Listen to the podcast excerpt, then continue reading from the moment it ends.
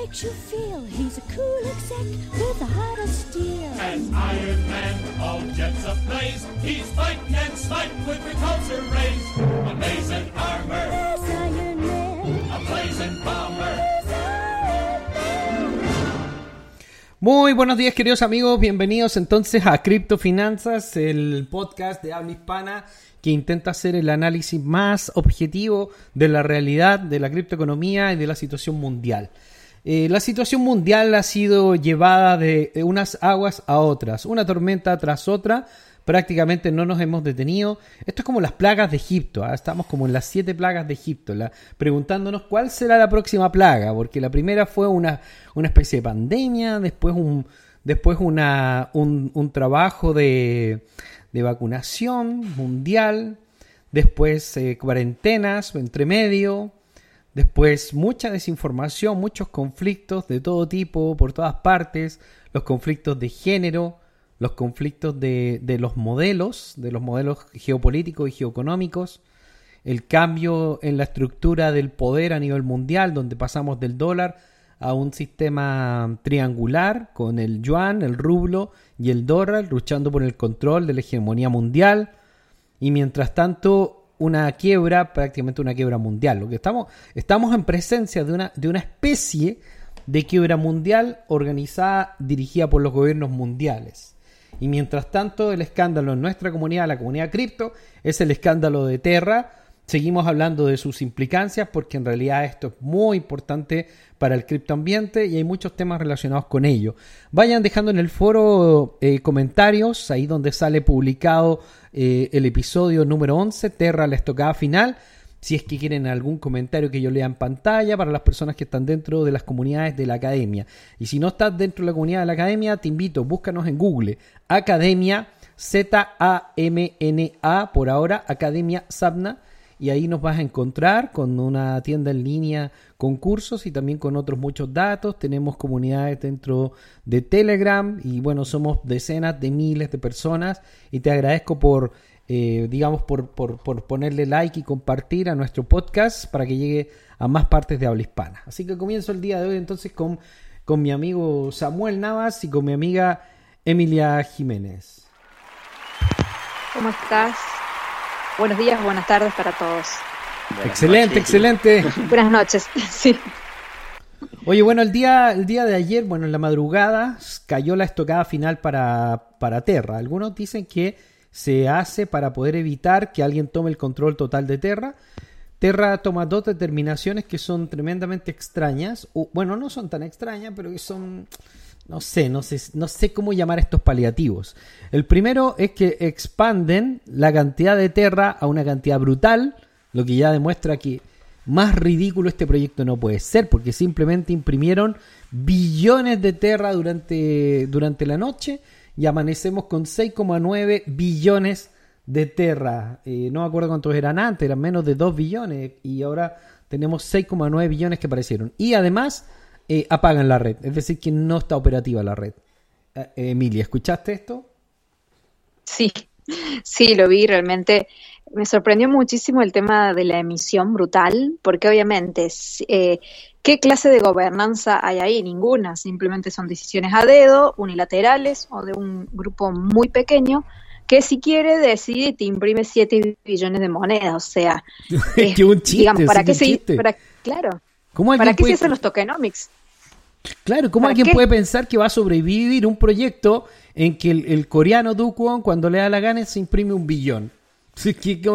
¿Qué, lógica tiene eso? ¿Qué confianza puedes tener? De hecho, es peor la emisión que ha hecho Terra que la que ha hecho Estados Unidos en toda su historia, porque al menos ha hecho una cantidad moderada cada año, eh, y inferior a la que acaba de ser Terra. O sea, el caso de Terra es más escandaloso que el de los Rothschild.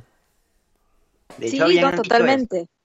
Habían dicho que habían suspendido la red precisamente por lo de la gobernanza, ¿no? Para que no se infiltraran personas. Sí, porque como estaba tan barata la moneda, podía venir alguien con un capital más o menos, podía comprar una muy buena cantidad e supuestamente incidir en la gobernanza y tomar, como manipular las decisiones. El tema es que supongamos que eso ocurriera, pero si todas las decisiones las, to- las toman unilateralmente, no sé cuál era el riesgo, si ellos quieren imprimen, eh, realmente eso me parece pésimo porque todos los proyectos tienen un tokenomics detallado, con un plan de acción, una tasa de inflación programada, liberación, bloqueo de token, quema. Todo eso se detalla en un papel que las personas leen No, es que esto es para, para- decir, bueno, me es gusta. para la risa, Entonces, Emilia, es que es para la risa. es que sí, es ridículo, totalmente Es ridículo. O sea, ¿dónde está la puta descentralización? O sea, ¿de qué están hablando? ¿Cómo se supone que un proyecto descentralizado? Si él compra cuando quiere, vende cuando quiere, quema cuando quiere, imprime cuando quiere, él mismo maneja las monedas. Nadie aprobó la venta de los 27 mil bitcoins y no debería hacerlo. Yo es más, yo no creo que lo haya hecho, Emilia.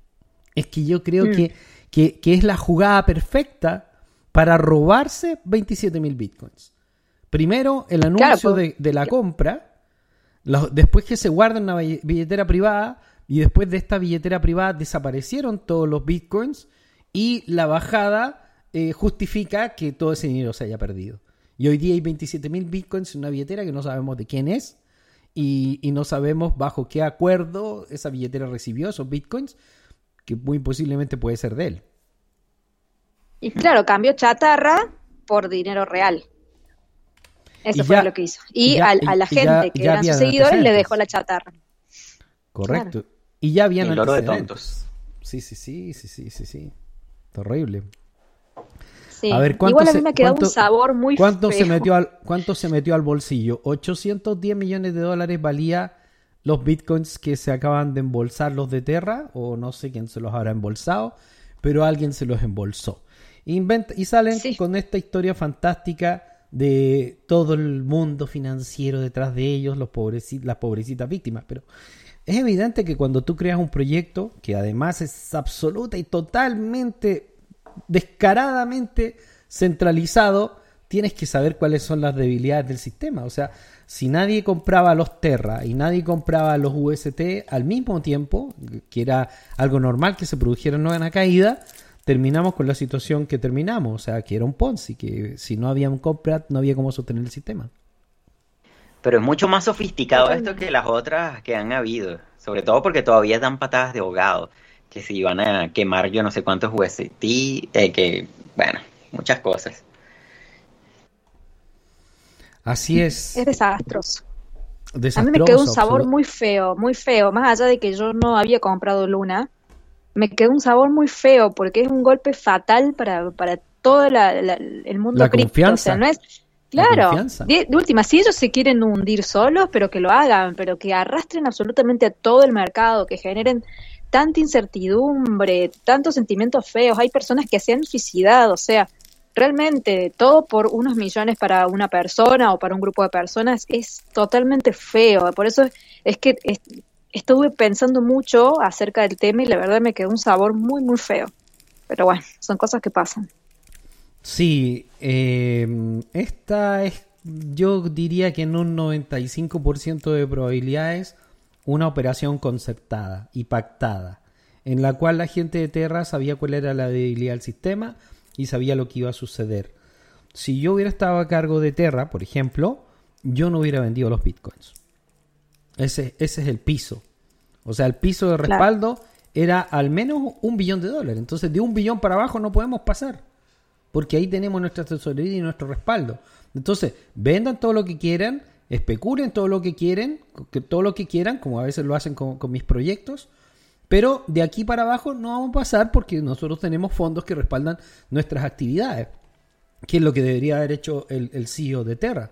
Salir y decir, mira, tenemos tantos AVAX, tenemos tantos Ethereum, tenemos tantos Bitcoin, tenemos tales cosas y tenemos tales protocolos, todos estos protocolos valen tanto y por lo tanto nuestro piso es eh, 15 dólares para Terra. ¿Me entiendes? Pero- Claro. Pero, que llegáramos a 0,0000000 eh, es porque ellos lo permitieron. Así como. Tether que ha respondido, pues.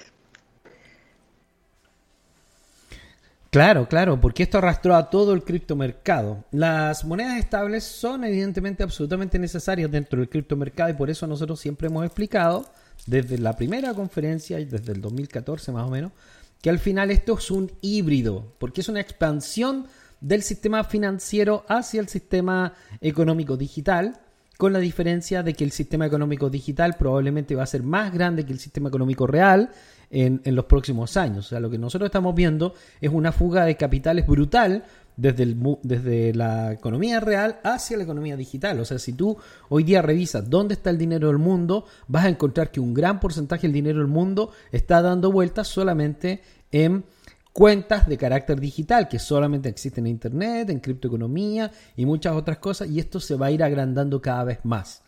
Y por eso es tan importante dentro de este ecosistema las stablecoins porque son la puerta de entrada para el mundo real, para el mundo del empleo, para las personas que todavía manejan una gran cantidad de dinero y por eso es importante. Y por eso es muy importante el tema que menciona Samuel, la presencia y la reabilidad y la sostenibilidad de USDT, que es prácticamente eh, una de las tres monedas más importantes del mundo, que no es exactamente un- una cripto, pero eh, todo el sistema funciona con esta sangre, o sea, por las venas del sistema cripto pasa UST, dependemos, dependemos de él, de Tether, y, y a pesar de la gran popularidad que ha ganado Coinbase, eh, un colapso de USDT produciría realmente un efecto catastrófico dentro del mercado, multiplicado por 10 más o menos lo que ha pasado con Terra. O sea, imagínate lo que ha pasado con Terra. Ahora multiplícalo por 10. Eso es lo que podría pasar si es que cayera, por ejemplo, USDT, Samuel o Emilia. Y yo creo que si cae USDT, tenemos que ir aprendiendo alguna receta de alguna comida para empezar a vender comida, porque realmente si se cae USDT, se cae todo. Acá decimos siempre, o vamos a buscar trabajo a McDonald's o salimos a vender tamales, porque yo creo que se caería todo si pasa algo con USDT. Pero bueno, o por lo menos quedaría solamente Bitcoin vivito y los U- demás que, USDT sería como que quedarían a la prácticamente el- deriva. USDT sería prácticamente el, el- el fin del modelo. Yo creo que es técnicamente imposible Sí. en todos los aspectos. Y ellos saben que es demasiado grande para caer, ya no va a caer nunca más. Y eh, debemos comentar que sí está respaldado, Samuel, eh, USDT.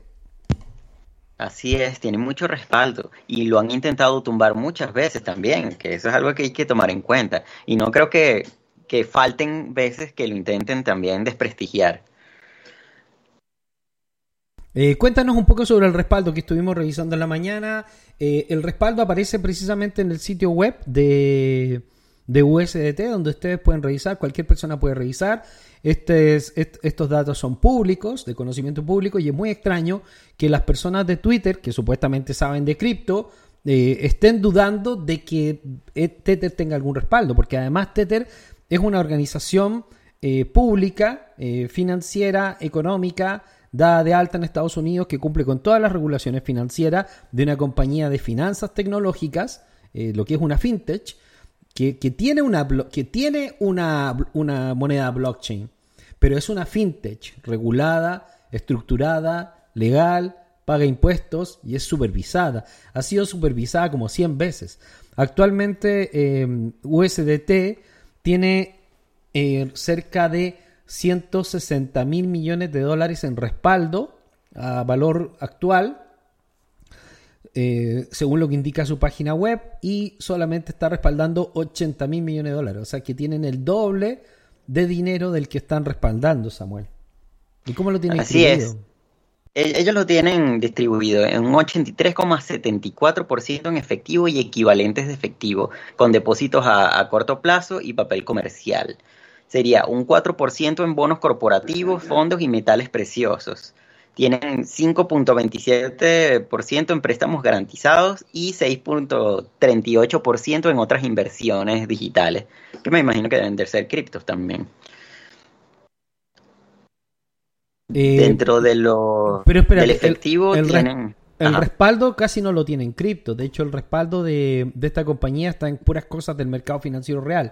Porque una de las exigencias que tenía la compañía Tether, como una compañía fintech, es que no se respaldara en cripto. Tenía que respaldarse en valores del mundo real financiero tradicional. Esa era la exigencia, tal cual la exigencia que le ha- hecho Coinbase, que se está respaldando con bonos del tesoro y cuestiones. Evidentemente no, no, no, no sirve para nada y ya tendríamos que entrar a, una discusión terrible de qué respaldo tiene el dólar. O sea, cómo puede ser que ellos se respalden con el dólar.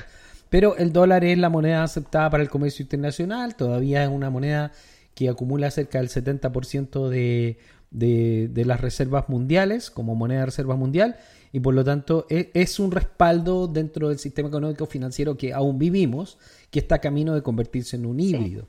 Pero, pero ese es el respaldo porque los países eh, y los comercios y las empresas y cualquier persona te va a aceptar un dólar hasta en Corea del Norte. Tal cual. Así es, la cosa Así es es, cómo mantienen el más dólar. usada. Es que no lo están manteniendo, pero bueno, el respaldo es el propio gobierno, el Estado, eh, porque si nos vamos realmente al dólar, obviamente también está perdiendo su valor y lo viene haciendo históricamente, o sea que si hablamos de respaldos reales, podemos decir que, que no lo tiene.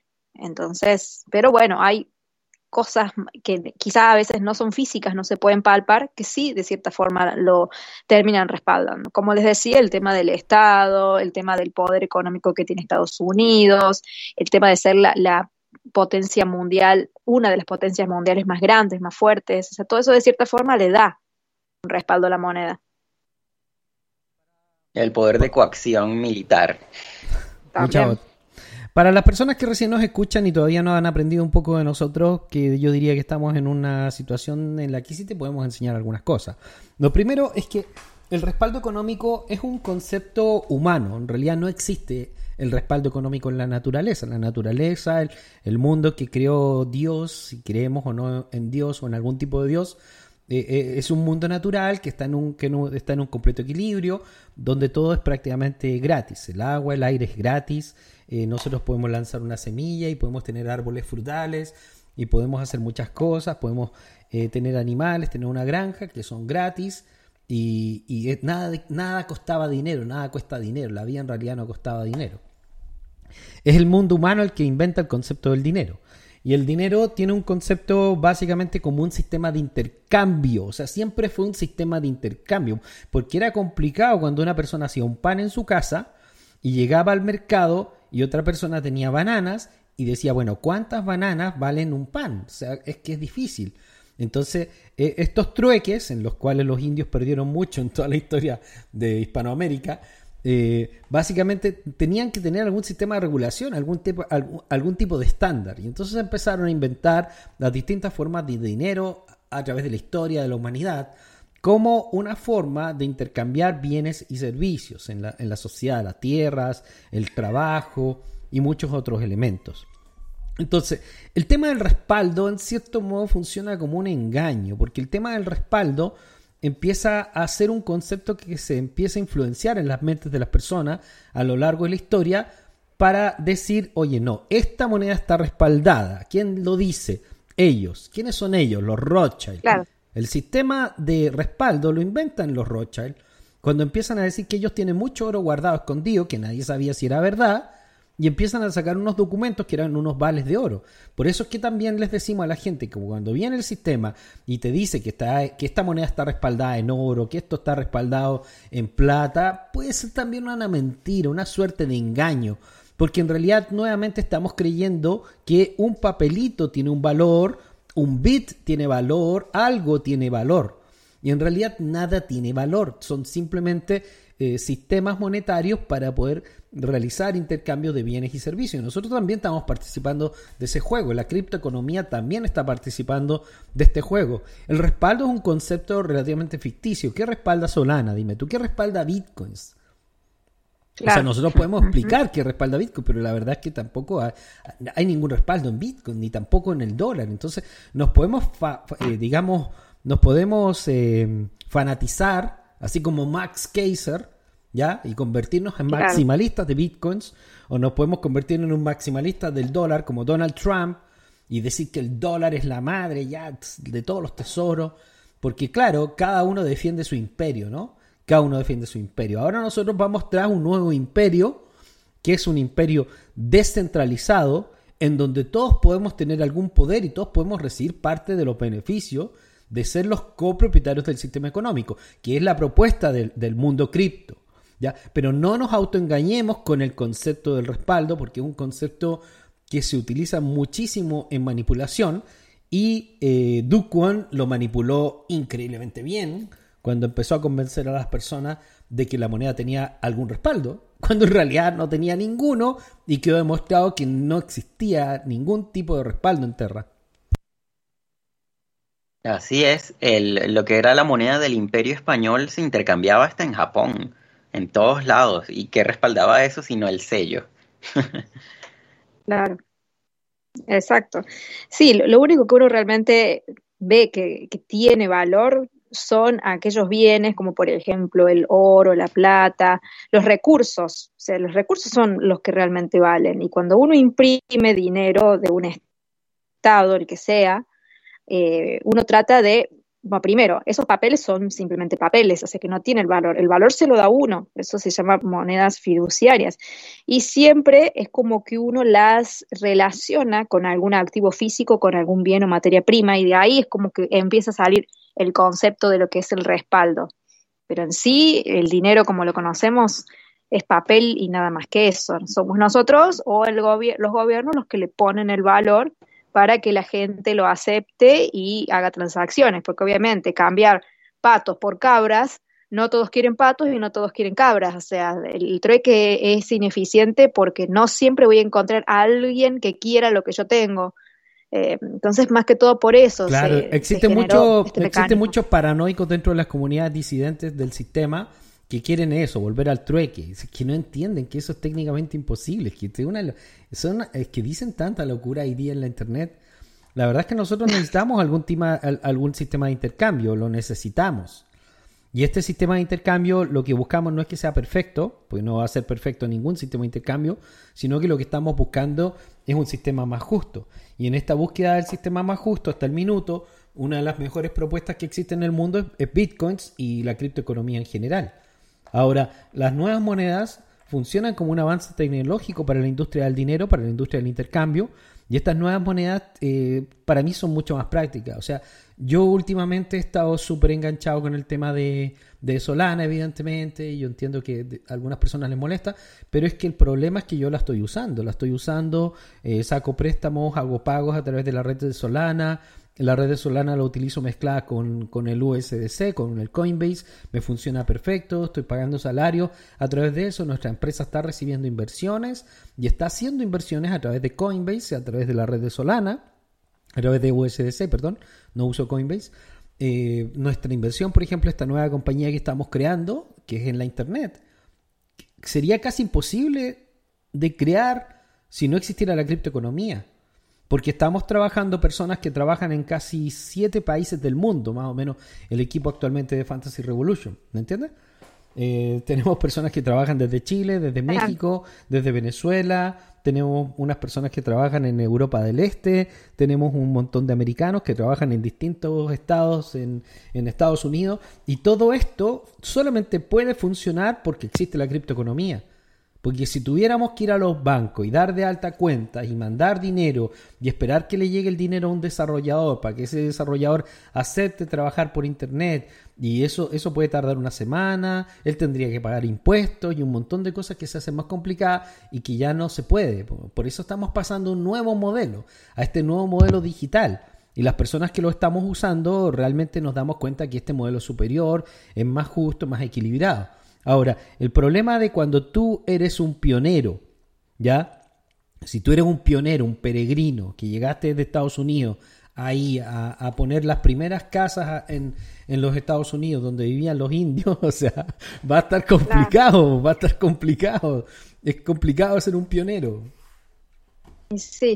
y otra cosa de lo que vos me, lo que vos dijiste que me quedó resonando. Yo no entiendo por qué la gente debería enojarse porque a vos te guste Solana. Si vos lo usás, te resulta eficiente, económico, le estás sacando provecho, te gusta lo que está construyendo, es problema tuyo si te gusta o no te gusta Solana. O sea, no entiendo por qué la gente tiene que enojarse con lo que uno eh, le, le sirve. O sea, cada uno tiene que ser libre de, de escoger la red y, y, y, en tu caso, con tu experiencia, por supuesto, me parece perfecto que, que, utilices esa red. A mí también me gusta, yo también la uso bueno, de hecho, y no entiendo por qué se hecho, deberían enojar por eso. De hecho, parte de esto eh, tiene que ver con mi investigación de campo. O sea, uno no solamente hace claro. investigaciones por internet, sino que investigación de campo.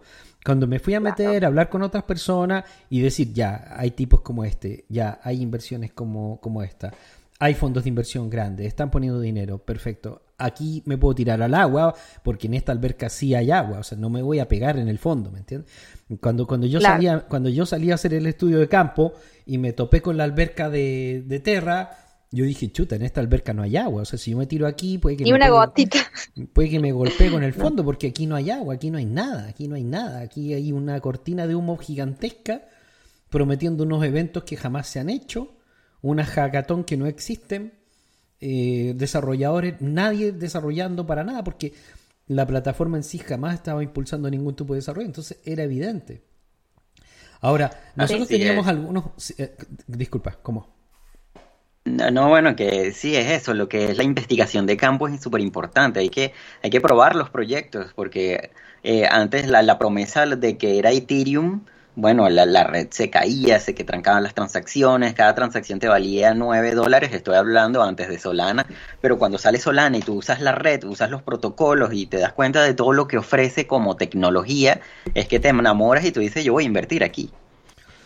Claro. Eh, Y recuerdo que nos contaste de esos viajes, y todo lo que descubriste, que nos pareció es súper súper interesante y realmente la información de mucho valor. Y es realmente ahí cuando uno ve qué es lo que está avanzando y qué es lo que no. Y ahí uno es que decide, porque además de ver que está creciendo, lo experimenta como usuario y ve que realmente tiene muchas características buenas.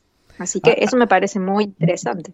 Hay un grupo de chicos muy jóvenes, tienen menos de 30 años, la mayoría, no son expertos en geopolítica, no entienden mucho de las manipulaciones del sistema, no tienen experiencia con conspiración, son muy ingenuos en algunas cosas, pero esta comunidad, que son los hijos de bitcoins, eh, están súper comprometidos con un cambio para la sociedad, súper, súper comprometidos. Es que no conocen un mundo sin Es- es Bitcoin, así como Claro. La gente no recuerda un mundo sin reggaetón. Bueno, exactamente, hay una generación que ya está desarrollando todo sobre esto porque es lo que hay, lo que conoce y hacia donde tiene el foco y la atención puesta. Yo, por ejemplo, que estoy invirtiendo en el tema de Pocket, que también estoy impactado negativamente, igual que todo el mundo, pero yo sé que es temporal, pues yo ya llevo un rato en esto. Eh, conocí a Michael en Barcelona. Eh, lo paré ahí, lo, lo agarré del brazo, lo, lo vi caminando y lo obligué a, enamorada. y lo obligué a sentarse, ¿me entiendes? Lo obligué a sentarse y nos tomamos un café y hablamos no mucho rato con él, eh, como 15 minutos, porque él está súper metido ahí con los CEO y con los más grandes desarrolladores de Avalanche y es como una superstar, es como una rockstar emergente dentro de la comunidad cripto. Es como, es como toparte a, no sé, un, imagínate un rockstar que todavía no se convierte en quien tiene que convertirse, ¿no? Y, y, y es pura pasión. O sea, ese, chavo, ese chico es pura pasión. Ese chico tiene en la mente crear el proyecto más grande de descentralización de hardware de, de la cuestión. Y como él, hay Claro. cientos. Aquí poniéndonos místicos, es bueno ir a las, las conferencias y los congresos para ver la energía de los desarrolladores, porque me imagino si te encuentras a Hoskinson o, o a cualquier otro, a Vitalik, todo el mundo te transmite algo diferente. Claro, por eso mismo, tú ves a Vitalik vestido de conejo y dices, bueno, ¿a dónde Nos va, está ¿a dónde tomando va el pelo, si nos está tomando el pelo, o sea, nos está tomando el pelo a todo el mundo y después se junta con Macri y después se va al foro de Davos. ¿Quién nos está tomando el pelo? Y más encima con una novia, con una novia de mentira, pues si, si que todos saben que Vitalik no le gustan las mujeres, ¿qué hace ahora con una novia? No, no sé qué hace con ella. La que le sostiene el vibrador, no sé, no sé qué hará, no sé qué hará. Es parte del show. Yo no sé qué hará esa chica, pero bueno. No, Que no, no. que sea feliz.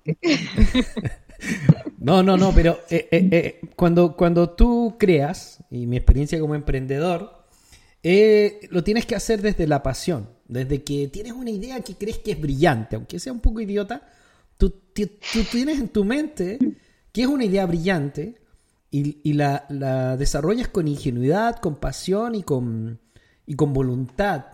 ¿ya? Y tu objetivo no es ganar dinero, tu objetivo es crear algo que, que cree un bienestar a la comunidad y a la sociedad. Si ustedes vieron la entrevista con Michael, por ejemplo, es por dar un ejemplo, porque son los ejemplos más cercanos que yo tengo, ¿vale? Eh, tú ves que el chico está súper apasionado, tiene sus ideas, tiene sus conceptos súper claros, eh, se está reuniendo, está viajando por todo el mundo y estas son cosas muy, muy, muy interesantes. Entonces, así es como esta comunidad va a crear un nuevo mundo, va a crear una nueva economía y esta, y esta comunidad son, son puros chavitos que están en las trincheras más duras del mercado financiero a nivel mundial.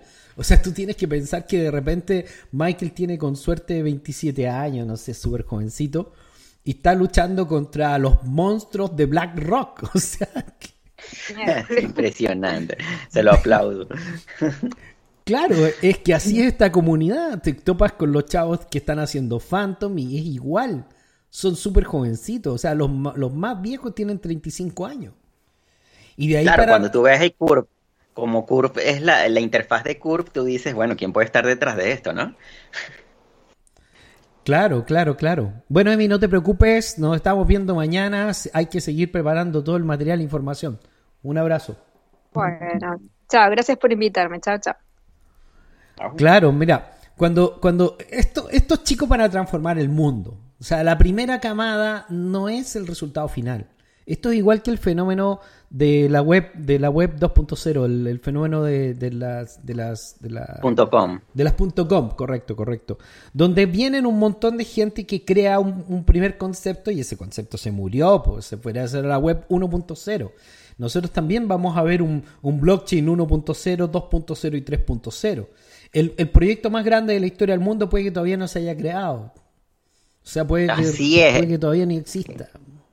Claro, cuando tú estudias el proceso de la creación de los .com y, y la transición que va de la web 1 a la web 2, donde empiezan ya los, los pilares, los Goliaths de, de la Internet, que empieza obviamente toda la centralización con Facebook, YouTube. O sea, YouTube apenas salió en el 2005 y se transformó en cinco años en un monstruo gigantesco. Entonces, ya Internet tenía por lo menos 10 años eh, comercialmente hablando. ¿Qué puede estar sucediendo ahorita en este momento que no, de lo que no nos hemos dado cuenta?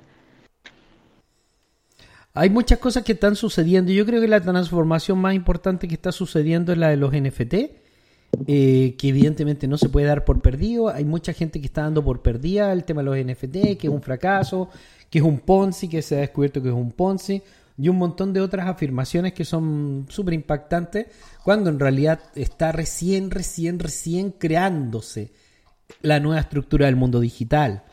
Y, es- y en la primera etapa estamos recién explorando hacia dónde va a ir este nuevo sistema de copyrights.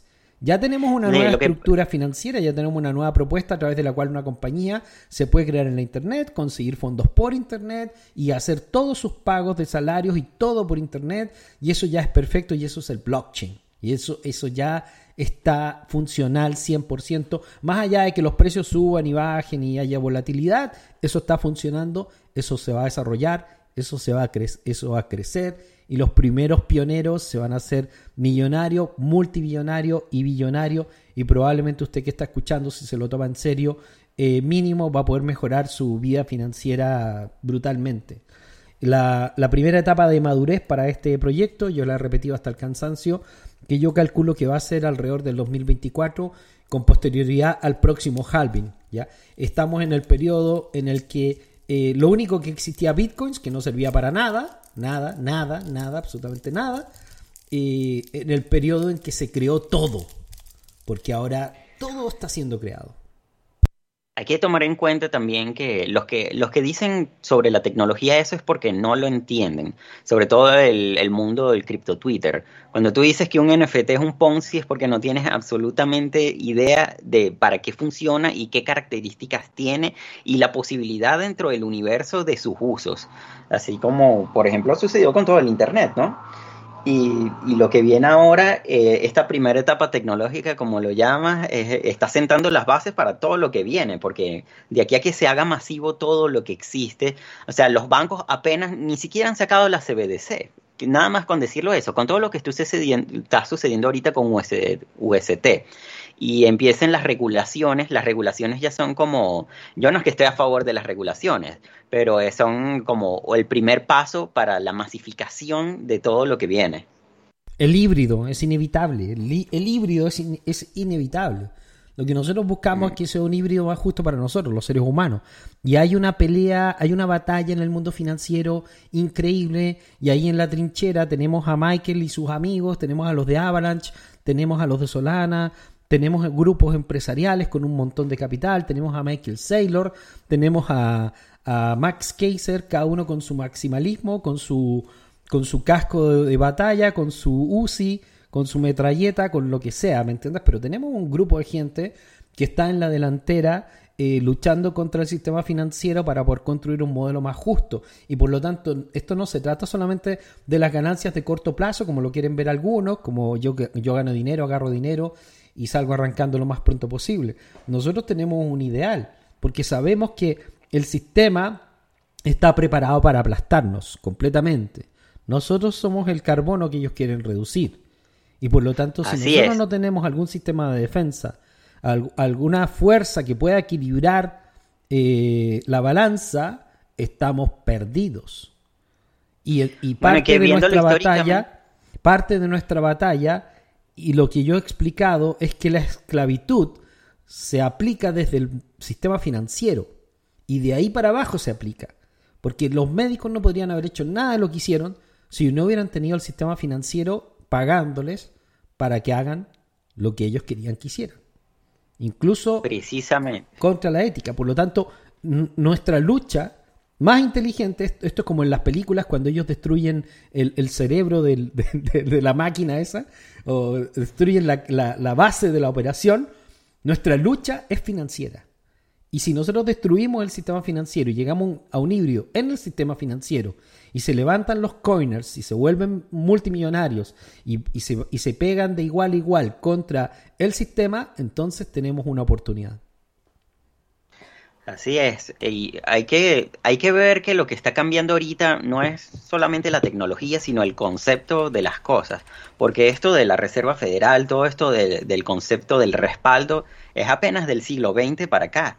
Entonces todo lo que ha sucedido en 100 años, y bueno, quizá no vi- viviremos lo que viene dentro de 100 años más, pero ya que hoy estemos hablando a través de un podcast de lo que, de la falsa, de lo farsa que es el, el sistema monetario, de la Reserva Federal y de la falta de respaldo, ya eso va cambiando el, concepto de, de todo que va a dirigirlo a, otro lado, porque hay disciplinas que estudian lo que son las caídas de los imperios. Estamos viendo la caída de un imperio económico eh, ahorita y se va a construir otro, por, por supuesto, a través de- del híbrido del que mencionas. Claro, siempre han habido cambios en la historia y el problema es que estos cambios están yendo a la velocidad del rayo, eh, tanto para arriba y para abajo. Los, los golpes del sistema contra nosotros son gigantescos y destruyen la mente, que es lo que estamos viendo ahora, pero cuando nos toca a nosotros de vuelta, crecemos 200, 300, 400 y 500%. Entonces tampoco te asustes tanto, porque, para, lo- para, porque tanto para arriba como para abajo eh, tenemos estos picos que de pronto son, son impactantes. Y vamos a volver a tener algún pico gigantesco en la criptoeconomía y probablemente vamos a seguir eh, creciendo en forma indefinida porque la cantidad de dólares en el mercado va a seguir siendo impresa y por lo tanto nuestros conceptos deflacionarios son mucho más útiles en el mediano plazo. Entonces no tengas duda, hoy es el mejor día para invertir, es increíble. Y ya vimos cómo reaccionaron muchos de los valores que estamos siguiendo brutalmente. Voy a hacer una revisión de estos valores. Mientras reviso el portfolio que yo estoy siguiendo, no puedo seguir todos los proyectos del mundo.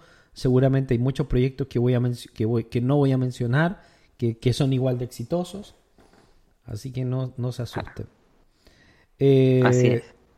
Mira, el proyecto, de los proyectos que yo sigo, el proyecto que tuvo la mejor reacción en el corto plazo, que evidentemente está muy lejos de sus máximos todavía, pero que, que da una buena señal, eh, fue Decentraland.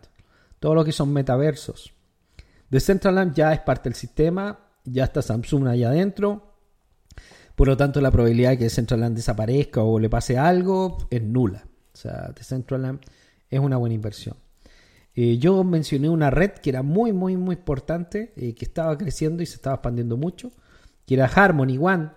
La mencioné en el año varias veces cuando la empecé a agregar, especialmente porque es uno de los principales socios de, de Pocket.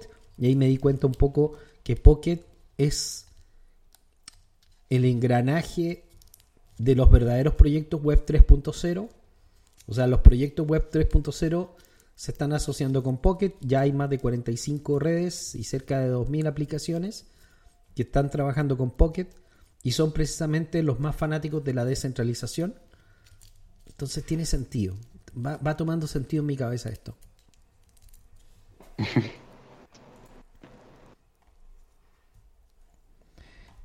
Eh, después tenemos Phantom. Eh, Phantom está creando valor, está creando un nuevo proyecto y un concepto de descentralización brutal. Es una moneda que sirve como base de un ecosistema que está tremendamente grande y está regalado. Llegó a estar casi a 2 dólares por culpa de los Ponzi que lo impulsaron. Cuando estaba Cron ya ahí metido con todos sus Ponzi. Y bueno, ahora que se ha limpiado el concepto, creo que un buen momento de entrada para Phantom. ¿ah? Muy bueno. El otro que tuvo una muy buena reacción fue Polkadot. Que, que cayó, cayó duro, duro, duro, duro, cayó, Samuel. Pero es que, que llegue a 8 dólares, ¿quién no iba a comprar Polkadot en 8 dólares? Tuvo una fuerte reacción al día de hoy, positiva. Polkadot sigue siendo uno de los mejores proyectos que existe en criptoeconomía, pretende ser una red de capa cero que pueda integrar a todas las redes del mundo y además pretende ser una solución no solamente para, eh, digamos, eh, conceptos de tipo financiero, sino que también de cualquier tipo, desde médico a distribución. Es uno de los proyectos más grandes que existen en el mundo es Polkadot y para mí aún sigue siendo un favorito de inversión. Lo que pasa es que yo veo que hay algunos proyectos que son más dinámicos, que están yendo más rápido, que son más comerciales y que son más amistosos, que creo que van a crecer. Polkadot sigue estando en mi top 10, obviamente, pero ya no está en mi top 5. Mi top 5 es eh, Bitcoin, eh, Polygon, Solana, Pocket Pocket y Avalanche. y Avalanche. Correcto, y Avalanche. Porque cuando estaba hablando con gente en la vida real, entiendo que estos proyectos son muy importantes para el desarrollo del Web 3.0. Algorand también me gusta muchísimo. Es muy interesante porque creo que va a ser un protagonista en todo lo que va a ser el ecosistema Bitcoins, porque Bitcoin sí va a levantar un ecosistema. O sea, los máximos. Algorand es interesante. Sí van a levantar que Algorand, Algorand es interesante porque estuvo subiendo junto con eh, con, bueno, con Tron, pero en, en toda la caída fue el, que más se sostuvo en, durante todo este apocalipsis de esta semana. Sí, bueno, hay un montón de otras cosas que están bien, que a mí me parecen interesantes y agrego algunas cosas que las personas tienen un conflicto. Voy a explicar dos de estas cosas. Pancake Swap. Eh, Pancake Swap a mí me parece que es un proyecto que es muy bueno el proyecto porque ha sido la base del sistema de Binance para todo lo que era el desarrollo del DeFi.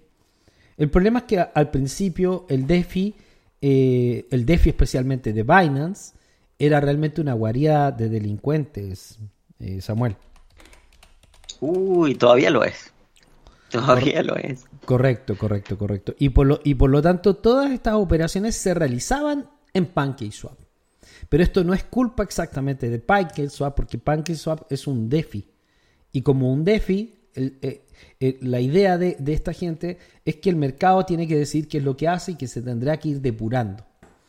Ahora, uno de los problemas que tenía PancakeSwap es que era prácticamente infinito y por lo tanto eh, realmente nos gustó en, el primer momento que salió porque fue muy atractivo, pero después ya lo habíamos como dejado atrás en las recomendaciones de inversión. Actualmente yo vuelvo a considerar que Pancake eh, está mejor que nunca para invertir. Eh, hay una emoción instantánea que emitió el, equipo de Pancake, que recibió más de 11 millones de votos, es decir, el respaldo brutal de la comunidad. Y ellos acaban de bloquear la cantidad de Pancake Swap a 750 millones, lo que lo convierte en un, en un en, una estable, o sea, en un proyecto estable que ya no es inflacionario y probablemente va a producir algún tipo de crecimiento. Además, están tratando de desarrollar sistemas y modelos para potenciar proyectos que no sean de estafa o de scam, sino que realmente verdaderos proyectos de criptoeconomía. Binance sigue siendo una de las monedas más grandes del mundo y es el sitio que más gente mueve en el mundo y probablemente eh, lo que pueda beneficiarse de esta de este monstruo es Cake, o sea el, digamos el token de gobernanza eh, de, de PancakeSwap. Por lo tanto, podría ser una buena inversión y lo he agregado dentro de mi grupo de, de éxitos. El segundo, Sí, PancakeSwap tiene algo, eh, que PancakeSwap tiene algo interesante, que es el sistema DeFi que, que tiene adentro, ¿no? Aquí estoy viendo un par, por ejemplo, GMT USDC, que tiene 272% de API. Entonces están buscando como promover eso, como dices, proyectos eh, bastante sólidos. Sí, de hecho nosotros estamos viendo cómo eh, hay tres redes que se están moviendo realmente, porque Ethereum ya está muerto, fallecido totalmente. Eh, una es eh, Solana, la otra es Polygon y la otra es BSC. Por eso es que Cake se está volviendo relevante. Y por lo tanto la mayoría de los proyectos DeFi está, que son interesantes del nuevo, del nuevo modelo que está tratando de, de proveer valor a la estructura económica del blockchain, como StepM o, con lo- o como Let Me Speak, están empezando a utilizar estas redes. Y hay muchísima gente dentro de BSC y muchísima gente dentro de Cake, o sea, son, son brutales los volúmenes, eh, son comparables a los de Solana. Eh, ambos ya sobrepasaron a Ethereum larga, pero largamente, tanto BSC como, como Solana, y por lo tanto se, se vuelve atractivo una inversión en Cake en este, en este escenario. ¿ah? Así que yo me parece interesante Cake ahora. Eh, por lo pronto también agregué ApeCoin. ¿Por qué ApeCoin? La de los monos. Porque esto es otro meme, no. Esto no es exactamente un meme. O sea, ApeCoin está tomando un matiz, eh, se está asociando todo lo que son los Bored Ape a prácticamente todos los grandes jugadores de, la sociedad mundial. Eh, está Adidas ahí adentro, hay un montón de compañías importantes, eh, todas las compañías están potenciando el tema de los Bored Ape y ellos tienen tanto dinero y han ganado tanto dinero que mi especulación en lo personal es que es creíble que van a construir hasta series de televisión. O sea, Wow. Te, lo, te lo garantizo que esta gente con el dinero que tiene probablemente van a hacer muchísimas cosas y por lo tanto la moneda de los monos va a reemplazar a la moneda de los perros. O sea, las monedas de los perros, que son absolutamente insustanciales, probablemente va a ser reemplazada en ese segmento por la de los monos. Entonces, los monos al alza, los perros a la baja. A ver cuándo aparecen Yo los gatos, que- porque ahí sí voy a invertir. Yo creo que cada que van a sobrevivir los más fuertes de cada, de cada generación, ¿no? Porque ahí tenemos a Shiba Inu que también iba a construir su, su imperio. Me imagino que luchará contra ApeCoin si también sacan su metaverso, como dicen. Eh, sí lo van a sacar, lo van a sacar. O sea, ya lo anunciaron y estos anuncios yo no creo que sean humo, ah, como en- a diferencia de otros como, como los anuncios de Terra, que sí creo que son puro humo, igual que los de Cardano, que son puro humo, igual que los de otros, que también son puro humo. Eh, no, a mí me parece que interesante la inversión en ApeCoin. Está en una etapa temprana. Eh, a ver, déjame mirar cómo está el tema del, del, del market cap. Eh, mira, Eh, Mark. 2 billones de dólares en volumen de trading. No mames, la puta madre. O sea, es mucho dinero. O sea, no, no, no es un juego. Su capitalización de mercado anda en 2.5 billones. Es un poquito alta, pero yo creo que es interesante. Está todavía con un 66% de baja, como, como todos, ¿ah? todos estamos afectados así por el mercado. Sí, yo creo que la Apecoin puede tener alguna... Además que ellos han sido muy creativos en sacar airdrops y otras cosas bien interesantes. Eh, siempre están buscando cómo, cómo crear más cosas. Me parece un equipo muy activo el de los Bored Apes. Así que sí, sí, yo creo que esto puede tener algún, algún impacto. Esto Y sobre tener- todo buscando salirse de Ethereum.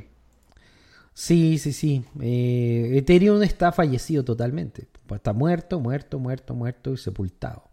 Ahora, ¿qué relevancia? Ethereum 2.0 yo no lo sé. Yo no estoy hablando de Ethereum 2.0. Estoy hablando del actual Ethereum. El actual Ethereum no es una buena inversión.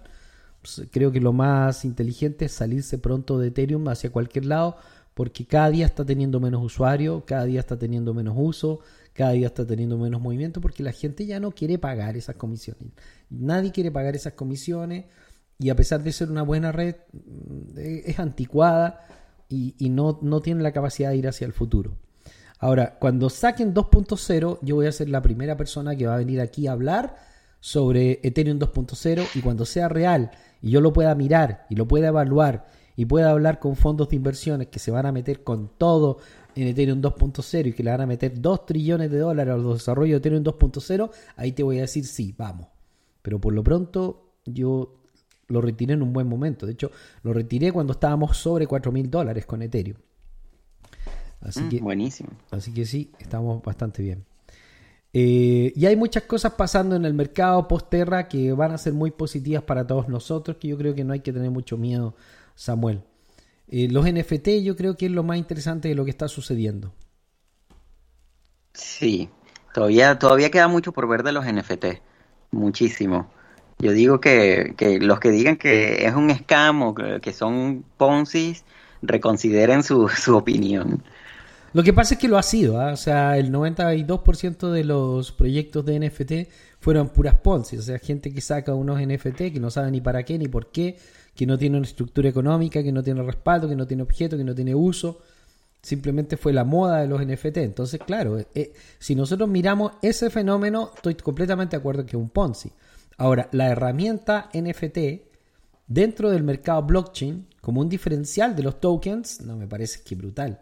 Es que me parece increíble, Lo que pasa, espectacular. sí, lo que pasa es que los estafadores están, como se dice, pescando en río revuelto, porque la comunidad cripto es muy joven.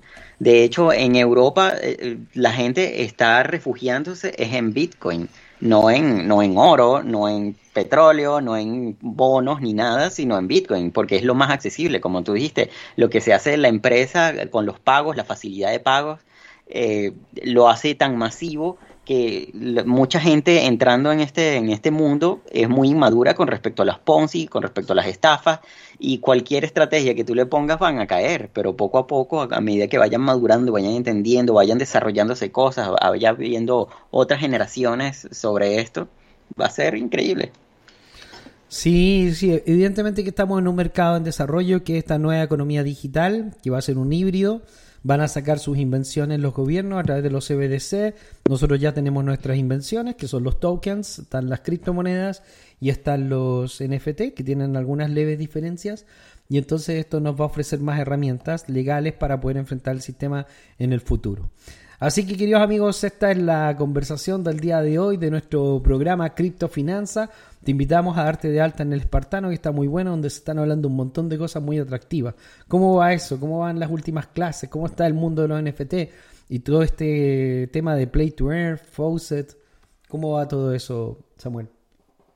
Bueno, son muchas herramientas. La verdad es que todas estas herramientas son, son tantas que son complicadas de aplicarlas todas, ¿no? Y hay una gran variedad para todos los gustos. Entonces, ya me pidieron que sacara un curso de, de minería, ¿no? Pero eso es bastante complicado dependiendo del país. Porque sí se puede minar desde una computadora, cualquier computadora, se puede hacer faucets para conseguir proyectos nuevos, se puede hacer mucha cantidad de cosas. Lo más, para mí lo más interesante serían las redes sociales. Como yo sé que no es de los favoritos, pero está Tita, está Libri, que es eh, eh, Odyssey, y, y todas estas plataformas que van a permitir generar ingresos a través de la generación de contenido, que es lo, lo que crea en realidad el valor de las cosas, es la creatividad de la gente. Y ahí Sí, está, sí, eso- ahí está esa- el futuro.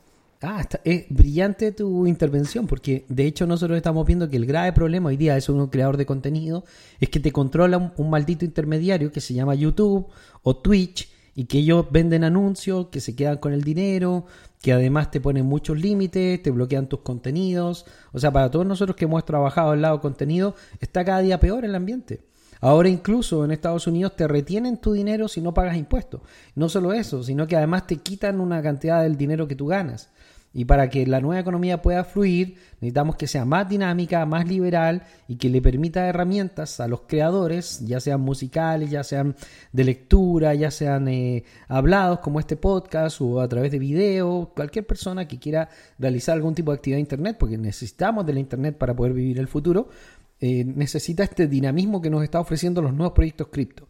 Así que a mí me parece fantástico. Y todas estas cosas que estamos haciendo están muy, muy, muy buenas. Así que estoy feliz con todo lo que estamos haciendo. Bueno, queridos amigos, nos estamos viendo. Aquí los acompañamos esta mañana con Samuel, con Emi. Y esto ha sido Terra, la estocada final. Así, imagínate a Leonidas lanzando al abismo a Terra. Bueno, eso es lo que se está viendo. Yo creo que una estafa. Estuve tentado de invertir 100 dólares con, con, con Luna a 100 dólares, pero realmente no tiene ningún sentido prestarle atención a esto. Seguramente algún, algún idiota invertirá en, en esto, pero bueno, yo, yo no, yo no voy a ser de ese equipo. Así es. Si Luna llega al dólar otra vez, bueno, habría que ver, pero es imposible. Está, está complicado que llegue al dólar. El punto es que puede que, eh, si es que la gente es tan idiota y sigue apoyando a Luna, porque hay muchos, puede que Luna presente como algún tipo de modif- modificación, un token 2.0 y que haga un airdrop con el primero.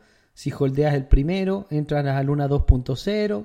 Como la gente es tan tonta, puede que le hagan caso. Bueno, corría el rumor de un fork para revivirlo, pero bueno, no sé. Sí, sí, sí. Yo creo que más que un fork, otra cosa. Pero en realidad es probablemente un scam porque si es que realmente Luna tenía fondos, mm, no tendría por qué haberlos perdido.